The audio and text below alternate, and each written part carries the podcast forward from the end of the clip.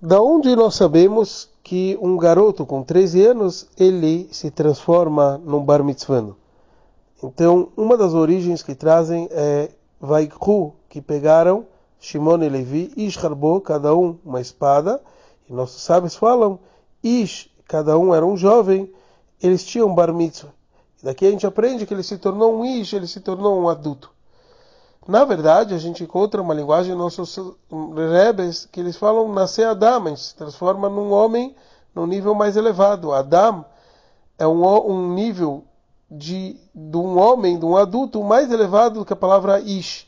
Tem várias linguagens para dizer que alguém é um adulto, um homem, e uma delas é Adam, que é o nível mais elevado, e menor do que isso é Ish. Então, por que justo aprender de um passo que usa a linguagem Ish?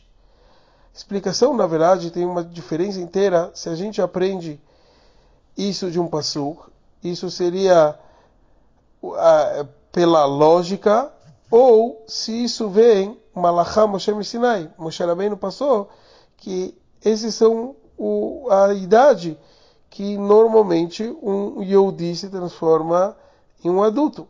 Então a pergunta é, será que até para um não Yehudi ele se transforma em adulto com 13 anos pela Torá? Depois de toda essa análise, a gente entende uma coisa. O Passuk falou, vai Ish Harbo, cada um pegou sua espada. Aqui a gente vê como Shimon e Levi fizeram Messiru Nefesh, auto-sacrifício. Mesmo que a gente for falar que o trabalho de um jovem é pela lógica que ele se transforma em adulto, a gente vê aqui o trabalho de Messiru Nefesh, do auto-sacrifício, e esse é o conceito de Adam, do nível mais elevado do homem, que tem as mesmas letras de Meot, muito. Quer dizer, a gente entrega totalmente e se conecta a Hashem.